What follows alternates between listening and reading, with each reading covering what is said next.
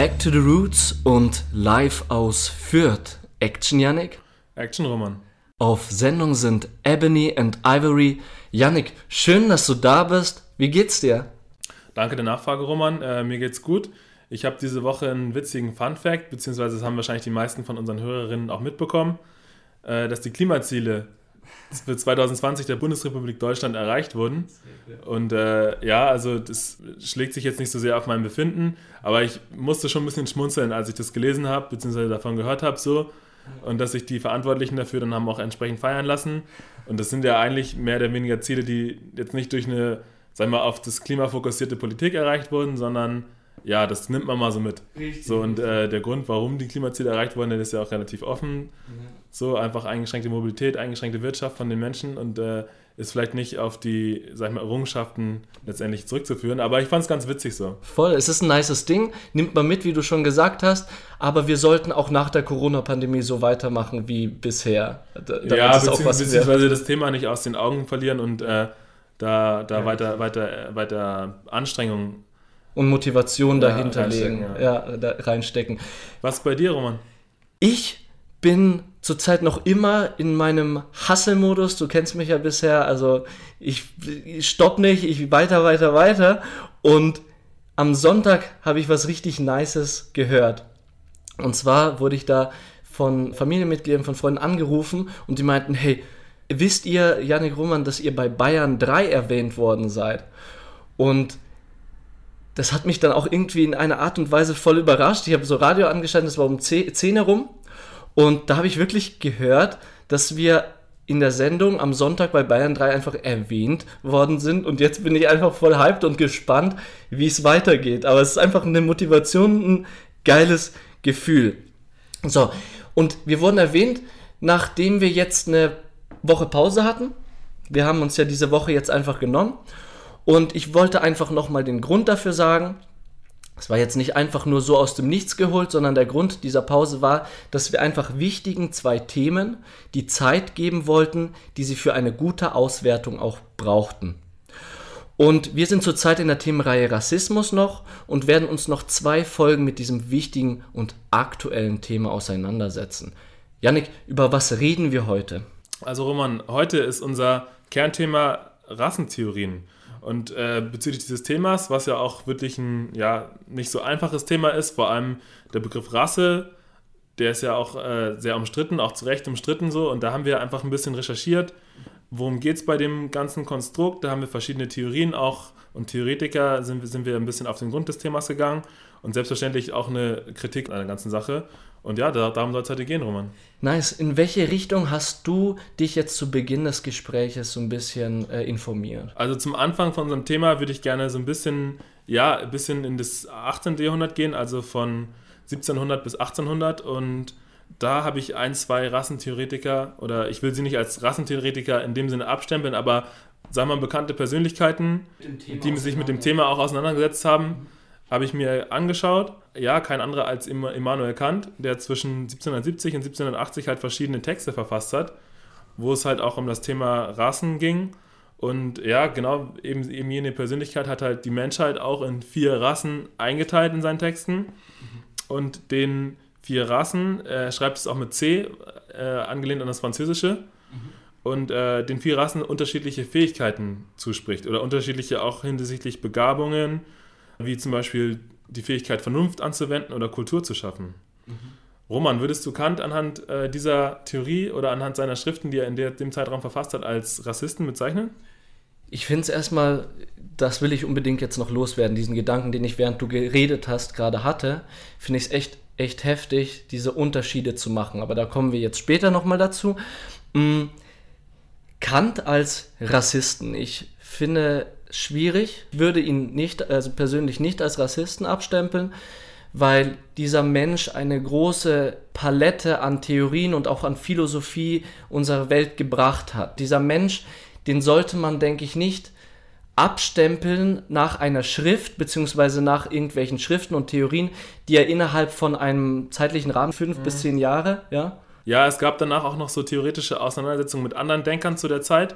Ich glaube, das geht jetzt aber ein bisschen, sag mal, zu tief, beziehungsweise muss ich auch zugeben, habe ich mir nicht alles durchgelesen, aber es ging jetzt um den Zeitraum zwischen 1770 und 1780. Genau, und eben dieser zeitliche Rahmen, wenn man diesen nutzt, um einen Menschen abzustempeln, dieser Mensch hat in dieser, in dieser Zeit auf jeden Fall einen Fehler gemacht indem er halt sich diesem Thema so gewidmet hat, äh, aus einer Art und Weise, dass er das gerechtfertigt hat und das auch äh, so äh, theorisiert hat und das so erklärt hat. Aber dieser Fehler macht aus diesem Menschen, glaube ich, nicht einen Rassisten.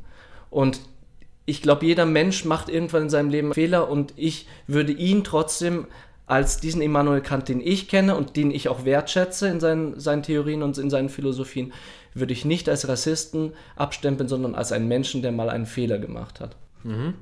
Okay.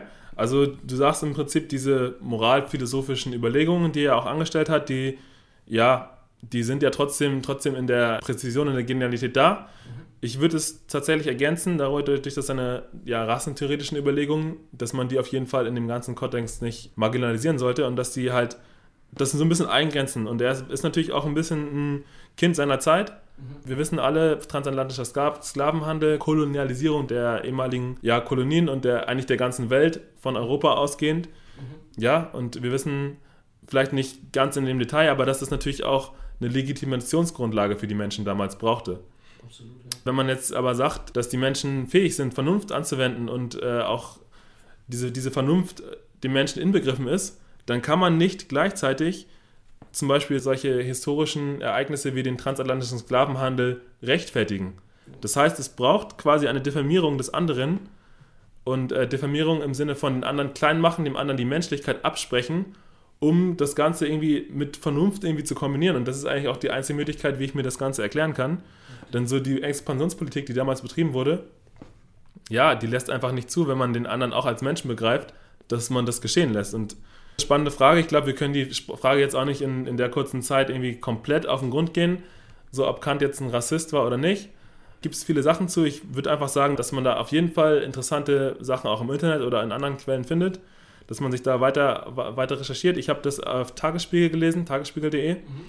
Mhm, ja, aber kommen wir zu einer anderen Persönlichkeit, Karl von Linné, mhm. äh, ein Schwede, bekannter Naturforscher, aus dem 18. Jahrhundert auch, zeichnet sich selber als Zoologen.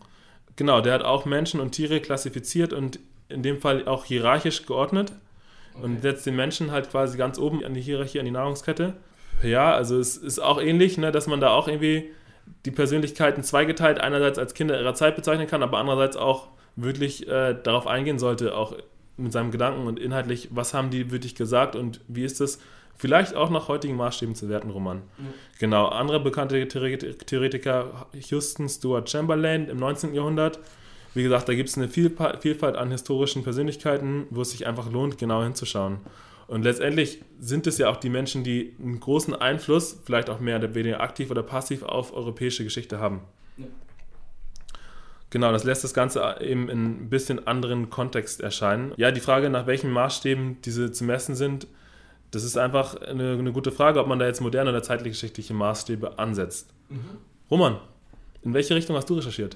Ich finde zunächst erstmal richtig spannend, was du auch gerade gesagt hast, also diese Wurzeln, wie weit hinter sie gehen und die ganzen Leute, die uns auch irgendwie etwas sagen, auch mit Karl von Linné oder Immanuel Kant, dass die da auch ihren Beitrag in Anführungszeichen gehabt haben in dieser ganzen Rassenideologie, dieser ganzen Rassentheorie.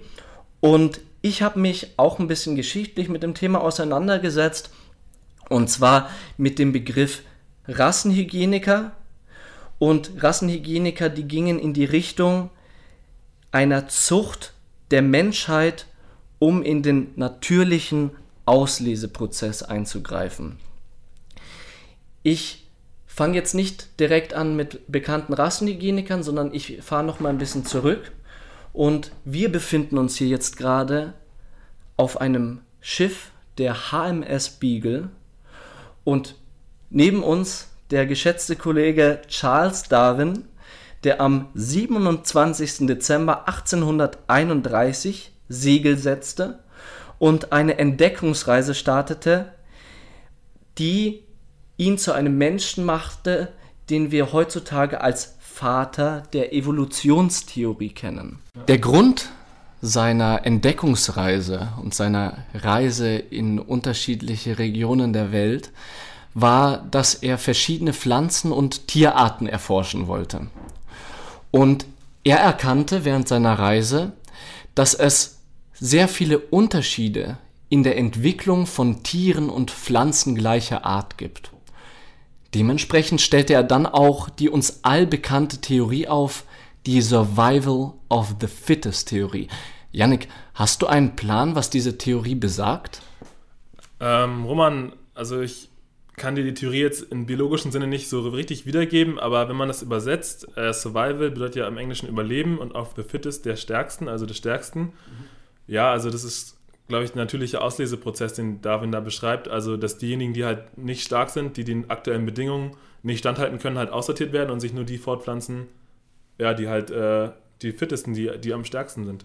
Richtig, Yannick. Und so ist es auch. Diese Theorie besagt einfach, dass unsere Natur, wie du gesagt hast, nur diejenigen Arten überleben lässt, die sich am besten an ihre Umgebung angepasst haben. Und nach Darwin würden sich die Arten aufgrund von verschiedenen Einflüssen, beispielsweise die Umwelteinflüsse, deshalb entwickeln und dementsprechend verändern. Im natürlichen Streben um Nahrung und Lebensraum können dann nur die überleben, die am besten, wie du bereits gesagt hast, sich der Umwelt an, äh, angepasst sind und dadurch einen Vorteil einfach gegenüber denen haben, die es nicht sind. Und diese Selektion würde nach Darwin über Generationen hinweg zu einer Veränderung der Arten führen. Jetzt fragt man sich wahrscheinlich, ja, was will der mit Charles Darwin? Warum labert er so viel? Das geht jetzt hier doch um Rassenhygiene. Ja. Wieso rede ich denn in Verbindung mit unserem Thema über die natürliche Auslese nach Charles Darwin? Ein Teil der Rassenideologie ist die Rassenhygiene und ich weiß nicht, wie, wie du dich dabei fühlst, aber ich finde es schon echt hart abstoßendes Wort, Rassenhygiene. Ja, es klingt äh, ekelhaft und auch diese ganze Rassenideologie-Thematik. Also ich, ich, ich fühle mich mit dem Thema einfach irgendwie ja, es ist, es ist so ein bisschen so ein Unwohl, so ein Ekel, aber auch so ein, so ein Interesse daran, was haben sich die Leute irgendwie gedacht, weil man es einfach verstehen will. Ja, absolut. Ja. Und ich finde dieses Wort auch einfach so eklig, weil das als Hygiene als Wort, mhm. das äh, impliziert irgendwie den Gedanken, dass man seine Rasse reinigt, mhm. sozusagen. Oder Hygiene ist ja pauschal nicht schlecht, das, das ist ja eigentlich was Erstrebenswertes. Es ist sauber, es ist rein etwas ist frei von Fehlern, ne? Ja, richtig. Und das ist ja total widersprüchlich, das in einem solchen, in einer so einer rassentheoretischen Art und Weise, in einer Rassenideologie auszuleben, dieses Reinigen, ja. Eben. Genau. Und da geht es eben drum, man reinigt seine Rasse, indem man Menschen züchtet und dadurch in den natürlichen Ausleseprozess nach Darwin einfach eingreift. Und die Unterscheidung von Rassen war von Beginn an die Definition eines kulturellen Spaltes in unserer Weltbevölkerung. Da gehst du doch bestimmt auch mit. Äh, ja, also ich gehe geh davon mit, dass es natürlich irgendwie total, ja, aberwitzig, widersinnig irgendwie jeglichen vernünftigen Gedanken ist es da irgendwie, ja, die Leute in Rassen einzuteilen und das dann, ja, zu spalten. Das ist natürlich, natürlich ist es, ist es, ist es der Beginn vom riesigen Spalt, ja, der auch dann schwer zu überbrücken ist. Und wie wir auch wissen, irgendwie auch bis heute letztendlich dieses Konstrukt irgendwie wirkmächtig ist, ne? Ja, absolut. Auch aktuell, genau. So, wir switchen wieder, wir gehen wieder in unsere Zeitmaschine rein und switchen wieder ein paar hundert Jahre nach hinten. Und da waren die Begründer der Rassenhygiene Wilhelm Schallmeier und Alfred Plötz. Sagen dir die beiden Namen was? Mm, nie gehört beide. Bei, äh, ich, genau, ich davor auch nicht. Und zwar war Wilhelm Schallmeier der Meinung, und er forderte, dass die Fortpflanzung von Personen begünstigt werden, die an geistigen und leiblichen Erbwerten den Durchschnitt überragen. Und Alfred Plötz mit seiner rassenhygienischen Utopie, die er sich theoretisch aufbaute in Form von Literatur, ganz ehrlich meiner Meinung nach eine absolute Dystopie, mhm. bewertete in seinem Buch Die Tüchtigkeit unserer Rasse und der Schutz der Schwachen die weiße Rasse als die geborene Kulturrasse. Ich habe schon anklingen lassen und jetzt schon mal vorneweg, das ist alles ein fetter Bullshit, den die alle gesagt haben. Also da denken wir, glaube ich, gleich. Janik? Ja, schon. Weißt du ungefähr, wann die das gesagt haben? 20. Jahrhundert, so 20. Äh, 19. bis 20. Mhm. Jahrhundert, äh, so vor, dem, vor den Weltkriegen. Okay. Äh, nicht allzu weit entfernt. Und ich will nur klar machen, oder wir wollen nur klar machen, äh, äh, weil wir ja auf dieses ganze Geschichtliche eingehen, was so die Ursachen waren von diesem, äh, von dem Rassendenken, der Rassenideologie. Und wir wollen klar machen, was für schreckliche Ideologien in einem Menschen entstehen können und dass solche schrecklichen Ideologien auch eine Grundlage für unsere tiefkritischen Gespräche später sind. Mhm. Also das schon vorneweg, wir werden uns kritisch damit auseinandersetzen. So, zurück, diese Ideologie der Rassenhygiene hatte schon vor Adolf Hitler bestanden, wie gesagt, vor den äh, Weltkriegen. Doch was dieses Monster Adolf Hitler aus dieser menschenunwürdigen Grundlage machte, ist wirklich unerträglich. Und jetzt kommen wir zur Rassenlehre der Nationalsozialisten.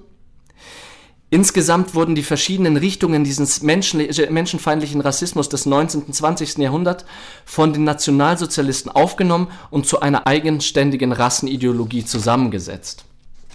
Die Rassenideologie von Adolf Hitler und den Nationalsozialismus sah nämlich so aus. Zunächst einmal glaubte Hitler daran, dass es verschiedene Menschenrassen gibt. Wir hatten Charles Darwin auch mit diesem natürlichen Ausleseprozess daran, dachte der, und dass es ein ständiger Auslöseprozess, dass es einen ständigen Auslöseprozess gibt. Und er machte somit aus den Gräueltaten und dem Morden an Menschen etwas Natürliches. Wow. Etwas Natürliches aus Morden und die ganzen Gräueltaten, die er dann im Nationalsozialismus dann umgesetzt hat mit seinem Gefolge. Auch wieder im Sinne von so einer, ja, das ist ja gerechtfertigt, weil, ne? Ja, die Legitimation von Charles Darwin. Und ich glaube nicht, dass Charles Darwin irgendwie das wollte, dass aus seiner Theorie da so etwas unglaublich, unfassbar Menschenunwürdiges passiert.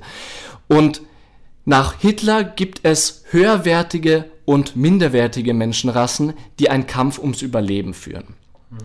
Hitler glaubte, dass die arische Rasse, eine arische, also nicht jüdische Abstammung, musste sogar nachgewiesen werden. Dann erhielt man nämlich den Arier-Nachweis. Ich glaube, wir beide hätten den Arier-Nachweis nicht erhalten, ganz also, ehrlich. Ich glaube auch nicht, dass ich da eine Chance drauf gehabt hätte. Vorbei. Ähm, und diese arische Rasse ist die einzig wertvolle und schöpferische Rasse nach Adolf Hitler. In seinem Buch, sagt ihr wahrscheinlich was, Mein Kampf, ja, ist es auch. Dann noch zwei weitere Ideologien. Das deutsche Herrenvolk nach Hitler hätte das Recht zu herrschen, da sie sich biologisch von anderen Rassen abheben würden. Das führte dann zum Recht, alle anderen Rassen zu unterwerfen und zu vernichten. Das deutsche Herrenvolk, krass, diese, ja. Be diese Begrifflichkeiten, da wird einem echt nur durch das Erzählen schlecht. Wird einem echt schlecht und äh, irgendwie auch, ja, so so Unverständnis dafür. Ne? Man, man, man möchte es irgendwie verstehen, aber es, es geht irgendwie auch schwer, ja. Es geht auch richtig schwer und darüber, wie du gesagt hast, schon vorhin hast du gesagt, dieses mhm. ganze Thema, da be beben die Hände, mhm. weil das einfach so, so tief geht und so unglaublich, unfassbar schlimm ist, was ja, da gesagt worden ist. Kennt, ne? Ja, richtig. Mhm. So, und zu den Rassenideologien wollte ich unbedingt noch einen Punkt anführen, und zwar der rassistische Antisemitismus, weil das natürlich fast Kern ist der ganzen Zeit, dieser Antisemitismus, dieser Judenhass. Mhm. Juden werden zu der Zeit als eigene Rasse betrachtet. Und würdest du das Judentum oder Ju, ein Jude an sich, macht es einen Sinn, die in Rassen einzutragen? Das ist ja eine Vermischung. Also es ist ja, wie du auch irgendwie schon, schon mir auch gesagt hast, es ist halt, ja, es ist eine Religion. Also es hat ja mit, mit, mit Rasse und mit irgendwelcher Lehre irgendwie gar nichts zu tun. Gar nichts zu tun, ja. Es ist eine Religion, allgemein in Rassen einzuteilen, da gehen wir beide konform. Wir hatten davor schon miteinander geredet, das ist totaler Bullshit, das werden wir gleich sagen. Aber schon allein eine Religion als Rasse abzustempeln, das geht ja in Sphären, ja, kann man gar nichts verstehen. Einfach eine Rechtfertigungsstrategie halt. Also, du hast im Prinzip gerade eben gesagt, dass die Nationalsozialisten die Menschen halt erstmal unterteilt haben dann auch, also quasi klassifiziert, dann auch irgendwie so eine Abstufung von, was ist wertvoll, was ist weniger wertvoll, was ist gar nichts mehr wert. Und dann dementsprechend auch aufgrund dieser Rechtfertigung dann ja dem Taten folgen lassen haben und mit dem Kont Kontext Judentum einfach nochmal irgendwie einen generellen Feind irgendwie konstruiert, um einfach auch den eigenen Zusammenhalt nochmal zu stärken und ein Exempel zu statuieren. Absolut, richtig. So in die Richtung geht es und wie bereits ge äh, gesagt, diese Unterscheidung von Rassen, ich erwähne es nochmal, weil ich diesen Satz so wichtig finde, war von Beginn an die Definition eines kulturellen Spaltes in unserer Weltbevölkerung und es blieb eben, wie du gesagt hast, nicht bei verbalen Anfeindungen, sondern das führte bis zum Ermorden von vielen Millionen Menschen auch. Mhm. Genau, du hast dich über Definitionen ein bisschen informiert, dass wir nochmal so ein bisschen äh, entspannt über Definitionen von Rassen, äh, also nicht entspannt, aber über de die Definition von Rassen ein bisschen näher bringen können. Genau, also mir geht es jetzt nicht darum, eine gemeingültige Definition vorzustellen, Roman, sondern letztendlich habe ich mir verschiedene Quellen angeschaut, zum Beispiel auf wortbedeutung.info, einfach um den Begriff, wir reden die ganze Zeit über den Begriff Rasse, wir reden über Rassentheorien, aber was versteht man darunter, was kann man darunter verstehen. Und ja, ich bin bei meiner Recherche bin ich halt auch auf verschiedenen Seiten halt darauf gekommen, dass es sich bei Rasse um ein Konstrukt handelt, sowohl in der Biologie als auch jetzt auf den Menschen angewendet. Das fand ich irgendwie ganz gut, dass die dass die, dass die, dass auf verschiedenen Seiten das da erwähnt wird. Ganz klar, es ist eine überholte Theorie, es ist ein Konstrukt, das Ganze von Rasse. Und wie gesagt, Wortbedeutung.info, die sagen halt, dass es im Kontext jetzt von der Biologie, also Tierzucht und Landwirtschaft, bezeichnet Rasse eine Untergruppe einer durch Zucht manipulierten Art mit willkürlich festgelegten gemeinsamen phänotypischen Merkmalen. Also ich versuche das mal zu erläutern. Man sucht sich irgendwie ein paar Merkmale raus, phänotypisch, also in der Ausprägung. Zum Beispiel äh, Hautfarbe oder Haarfarbe oder Augenfarbe oder irgendwie Größe oder irgendwie sowas. Mhm. Und sucht man sich halt irgendwie zwei, drei von diesen Merkmalen raus, schaut, wo sind die irgendwie gemein bei der und der, der Art und dann ja, fasst man das zusammen und sagt, ja, das ist jetzt die Rasse deutscher Schäferhund zum Beispiel. So, das, so, ist es, so ist es halt in der, in der Biologie zu verstehen. Und ja, letztendlich, letztendlich selbst dort äh, reden viele Leute gar nicht mehr würdig von, von echt, echten Rassen, weil das Ganze auch dieses Konstrukt ist und sind halt einfach willkürlich zusammengelegte Merkmale soweit. Mhm, mhm. ja, genau. Und deswegen äh, sehen die das Ganze auch kritisch. Und wenn man jetzt das Ganze bei Menschen anwenden wollen würde, mhm. da weisen die Autoren aber auch irgendwie nochmal extra darauf hin, dass es halt willkürlich ist, dass es um äußerliche Merkmale geht, wegen derer da halt aufgeteilt und unterteilt wird. Und äh, sagen halt äh, gleich, gleichzeitig auch, ja, es ist ein Konstrukt, es ist, hat eine gewisse Wirkmächtigkeit. Wenn viele Leute an ein Konstrukt glauben, dann hat es einfach, genauso wie zum Beispiel die Wertigkeit von Geld. Wenn, wenn es keiner in Frage stellt, dann wirkt es halt auch so. Aber sagen halt auch, dass es jetzt nichts biologisch Angeborenes oder so. Mhm. Was ich jetzt irgendwie auch ganz gut fand, dass auf der Seite, die ich gerade erwähnt habe, dass da auch Anwendungsbeispiele sind und die auch nochmal darauf hinweisen, dass es, dass es halt äh, als Rechtfertigungsinstrument, wie ich es vorhin auch schon gesagt habe, genutzt wurde von den Menschen historisch. Zum Beispiel für Ausbeutung, für Ermordung, für Versklavung von Menschen aus den Regionen Nord- und Südamerika, Asien, Afrika, Australien, Ozeanien und der Arktis. Also die weisen wirklich darauf hin, das Ganze ist konstruiert. Die sagen auch, wie sich das verhält. Zum Beispiel, dass es aufgrund von willkürlich ausgewählter phänotypischer Merkmale, die halt eine gewisse Art halt gemein haben, wie zum Beispiel Hautfarbe, Größe, Augenfarbe und so weiter. Und die sagen halt aber auch, das historische Kontext äh, und das, das fand, fand, ich ganz cool, das zu lesen. Ist nicht auf jeder Seite so. Ja, krass. Aber ja, also da, da, davon reden wir, wenn wir von Rasse reden. Mhm. Es gibt auch noch einen englischen Begriff und zwar ist dieser Begriff Race. Genau, also Race im Englischen ist da ein bisschen weiter. Da geht es nicht um, sag mal, biologische, biologische Sachen, sondern da geht es um tatsächlich das soziale Konstrukt.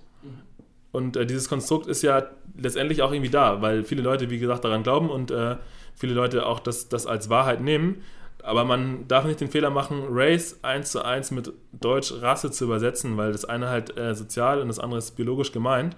Da begibt man sich halt sehr schnell auf dünnes Eis und dieser englische Kontext, der sagt halt aber auch, dass die Menschen in Amerika oder auch äh, in anderen Regionen halt einen Tick weiter sind oder, oder zumindest sich mit dem Begriff, mit den Begrifflichkeiten mehr auseinandersetzen, um einfach, einfach eine Bezeichnung zu schaffen, mit der man soziale Realitäten beschreiben kann. Ja, und ohne, ohne das jetzt irgendwie auf diese biologische Ebene und sich in diesem Kontext Rasse und so weiter dazu verstricken. Ein anderer Begriff zum Beispiel ist der Begriff POC, also People of Color. Mhm. Äh, wenn man das ins Deutsche übersetzen würde, Menschen mit Farbe, Menschen von Farbe, dann kommt man, würde ich, auch nicht so richtig weit. Und äh, da gibt es halt eine, ja, sag ich mal, längere Tradition mit der Auseinandersetzung von ja, relevanten Themen im Kontext Rassismus. Mhm. Mhm. Genau, da würde ich gerne auch noch den Hinweis an unser letztes Thema der Reihe machen, Critical Whiteness. Darüber werden wir auch sprechen. da wird es auch, wird's auch um Begrifflichkeiten gehen, da wird es mit Auseinandersetzung von Themen gehen, kritische Auseinandersetzung und äh, genau, da ist einfach eine längere Tradition dann woanders da, als es jetzt bei uns der Fall ist. Wir wollen jetzt, danke auf jeden Fall für deine Definitionen, wir wollen natürlich jetzt aber uns auch noch Zeit nehmen, über Rassentheorien und den Begriff Rasse einfach zu diskutieren.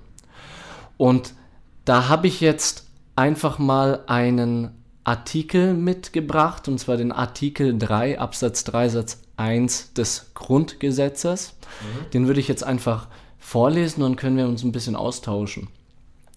Und zwar lautet der, niemand darf wegen seines Geschlechtes, seiner Abstammung, seiner Rasse, seiner Sprache, seiner Heimat und Herkunft, seines Glaubens, seiner religiösen oder politischen Anschauung benachteiligt oder bevorzugt werden. Niemand darf wegen seiner Behinderung benachteiligt werden. Was hältst du von diesem Artikel 3 des Grundgesetzes? Okay, Roman, also du fragst es natürlich bewusst auch so ein bisschen äh, suggestiv, beziehungsweise hast du ja schon auch anklingen lassen, vor allem im Kontext von unserem Thema, dass es da auf jeden Fall einen Haken gibt bei der Sache. So, ne? Also ich finde den Artikel insgesamt, so wie er da geschrieben ist, finde ich, das sind super gute Anschauungen und die Väter von unserem Grundgesetz haben sich da auch einfach mal mega gute Gedanken gemacht. Und das wurde ja auch äh, über die Zeit hin ergänzt, angepasst. Mhm. Was jetzt aber, das kann man natürlich auch in dem Kontext, wenn wir das jetzt hier vorlesen, beziehungsweise wenn man es nicht schriftlich vor sich hat, nicht sehen, der Begriff Rasse ist dort nicht in Anführungszeichen geschrieben. Und es wird dort auch nicht kenntlich gemacht, dass äh, das sich um ein Konstrukt handelt, beziehungsweise um eine äh, Idee, um eine Weltanschauung, die natürlich in dem Kontext halt, ja, die. Überholt ist. Ja, überholt ist, beziehungsweise die es zu hinterfragen gilt. Ja. Und ähm, ja, die Väter von unserem Grundgesetz wollen natürlich Menschen schützen, die zum Beispiel wegen ihrer, ich sag, setze es immer jetzt hier in Anführungsstrichen, Rasse. Gewalt erfahren oder diskriminiert werden oder auch irgendwie bedroht werden. Aber wo ich jetzt den ganz großen Haken sehe, und da habe ich jetzt auch vom Deutschen Institut der Menschenrechte auf deren Seite zu dem Artikel äh, recherchiert, wenn man den Begriff dort so stehen lässt, dann suggeriert man quasi erstmal die Existenz überhaupt von verschiedenen Rassen, von verschiedenen menschlichen Rassen. Und was ich da auch sehr kritisch sehe, ist, dass sich jemand ja erst dann einer von diesen Rassen wirklich zuordnen muss. Das heißt, dieses ganze Konstrukt anerkennen, ja, um dieses Recht einzufordern, deswegen nicht diskriminiert werden zu dürfen. Und da sehe ich halt wirklich einen ja, großen Haken. Richtig. Und du, du sagst es auch wirklich, es gibt keine Rassen. Wir sind jetzt schon so weit, auch was Biologie und alles anbelangt, dass wir das Ganze auch genetisch hinterfragen können, dieses, dieser, diesen ganzen Rassenkonstrukt. Und ich würde da auch einfach gerne so meinen Senf dazugeben. Mhm. Es gibt nur eine Menschenart und zwar Homo sapiens. Yannick, du bist ein Homo sapiens ich bin ein Homo sapiens, Muster von Nas sind auch zwei Homo sapiens, meine Freundin auch. Und ich sag dir ganz ehrlich, heutzutage weiß jeder, der mal ein bisschen durch die Welt gereist ist, dass die Hautfarben der Bevölkerung nicht an irgendeiner Grenze plötzlich umschlagen, so zwischen hellhäutig und dunkelhäutig, da gibt es unendlich viele Schattierungen, zwischen glatten und lockigen Haaren ebenfalls. Es ergibt deshalb keinen Sinn, bei einem bestimmten Hautton eine Linie zu ziehen und zu sagen, alle Menschen, die dunkler sind, bilden eine eigene Rasse. Ansonsten können wir auch gleich die Solariumgänger oder so auch als Rasse zählen. Die sind auch einem bestimmten Einfluss ausgesetzt. Der Körper passt sich diesem Einfluss an mit diesem Solarium. Und das ist aber keine Legitimation dafür, in Rassen aufzuteilen bzw. zu differenzieren, oder? Nee, auf keinen Fall. Und wo ich jetzt das Ganze auch noch äh, ergänzen würde, Roman, anhand dieser ja konstruierten Rassen oder die es ja nicht gibt, aber da jetzt auch noch irgendwas abzuleiten von geistigen äh, Fähigkeiten, körperlichen Fähigkeiten oder, oder halt auch dann zu sagen, deswegen kann man Menschen so behandeln und die Menschen anders. Das, das ist, da, da sehe ich halt auch nochmal den, in der Ergänzung sehe ich, sehe ich halt auch nochmal ein großes, großes Problem, mhm. wenn man jetzt an dieses Konstrukt will. Das heißt, ja, eine, eine Art, einfach Homo sapiens zu sagen, alle gehören dazu. Und das hat auch nichts mit irgendwie, wie, wie soll ich das nennen? Diesem, ja, alle sind gleich und alle sind gleich viel wert und so weiter. Es ist einfach eine, eine Tatsache so. Und äh, Richtig. Von dem aus, ich kann mich noch an einen Moment erinnern, Roman, aus meinem Biologieunterricht. Ja? Okay. Ich weiß nicht mehr, vielleicht 10., 10. Klasse, 9. Klasse so. Biologielehrer habe ich damals auch sehr geschätzt, also nochmal Grüße raus. Ähm, ja, der hat gesagt, beziehungsweise nochmal vor dem Kontext auch, ne, ich war wirklich die einzige schwarze Person in der Klasse. So, der, da hatten wir auch das Thema Biolo in Biologie, da ging es auch um, ich weiß nicht, ob es Rassenlehre oder sonst was hieß, aber auch um Homo sapiens und der hat irgendwie gesagt, dass, dass und damals war die Forschung auch schon so weit, dass es einfach, einfach eine einzige Art ist, die irgendwie auch mit dem Merkmal ausgestattet ist, dass jeder Mensch quasi mit jedem Mensch Nachfahren zeugen könnte, wenn sie dann ähm, zeugungsfähig sind, aber davon gehen wir jetzt mal aus. Und dass diese Nachfahren auch wiederum Nachfahren zeugen könnte. Das heißt, es ist nicht nach einer Generation, wie zum Beispiel man kreuzt ein Pferd und ein Esel und danach kommt nichts mehr raus. Das würde man als zwei unterschiedliche Arten bezeichnen in der Biologie, aber es ist wirklich alles eine einzige Art und ja, klar, phänotypisch unterschiedliche Merkmale, das heißt, die Menschen sehen anders aus, aber sie funktionieren, sie interagieren zusammen und können ja, zeugungsfähigen Nachfahren zeugen und darum, darum, darum geht es. Das ist dieses, dieser biologische Aspekt, den du auch aufgreifst. Ich erinnere mich gerade auch an einen Beitrag, den ich gelesen habe. Und zwar kann man einen afrikanischen Elefanten nicht mit, äh, kann keine Kinder bzw. Elefantenbabys zeugen mit einem nordasiatischen oder indischen Elefanten. Ja, okay. Und da sehen wir, dass es dann in irgendeiner Art und Weise, dann im Tierreich gibt es dann bestimmte Arten und Rassen, mhm. die sich nicht miteinander fortpflanzen können und irgendwie können wir dann in irgendeiner Art und Weise da so eine Differenzierung mhm. äh, äh auf Grundlage dieser biologischen Folge eine Differenzierung ziehen, eine, einen mhm. Unterschied.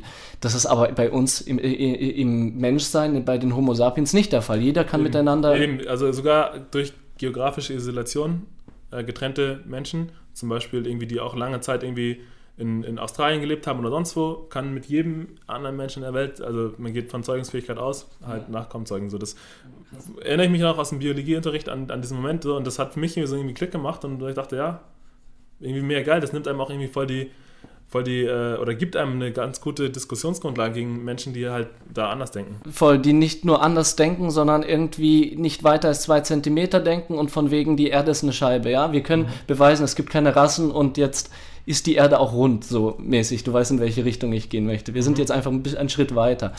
Ja. Mm, ich würde gerne, wenn wir jetzt noch den Rahmen haben, hatte ich noch ein, ein Anliegen.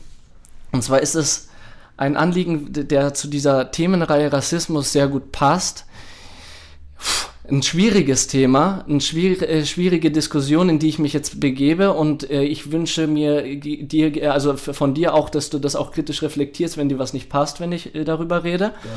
Ja. Ähm, genau, erwarte ich einfach. Mm, und zwar will ich Rassismus als Wort diskutieren. Ich habe nämlich den Begriff Rassismus hinterfragt. Der Duden definiert Rassismus als eine zur Rechtfertigung von Rassendiskriminierung entwickelte Lehre oder Theorie. Rassendiskriminierung ist die Praxis, unvorteilhafte Unterscheidungen zwischen Angehörigen verschiedener Personengruppen, jetzt kommt's aufgrund von Hautfarbe, Rasse, Nationalität oder ethnischer Abstammung zu machen.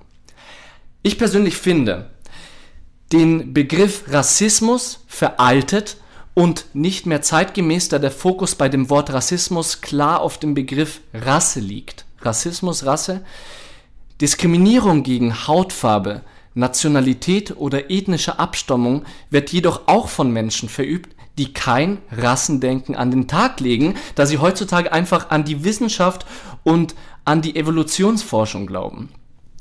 Und ich denke, viele, zumindest die wissenschaftlich Aufgeklärten, diskriminieren nicht auf Grundlage eines Rassendenkens, sondern mehr in Form einer Bevölkerungsdiskriminierung, einer Ausländerfeindschaft und auch auf Grundlage von genetischen Unterschieden, äh, die es zwischen Menschen gibt.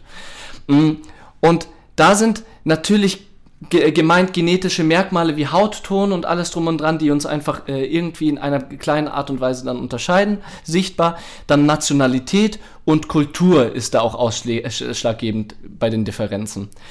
Aber nicht, jetzt kommt's, wie der Begriff Rassismus andeutet, die Rasse eines Menschen, denn wie wir bereits ge gesagt haben, die gibt es einfach nicht.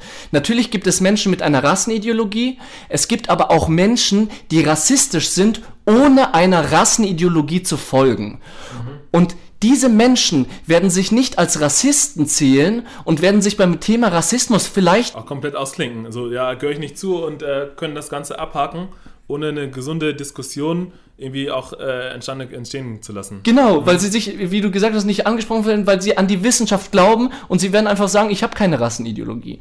Und diese Menschen, und da siehst du wahrscheinlich genauso wie ich, sind aber dennoch genauso diskriminierend und menschenverachtend wie Rassisten.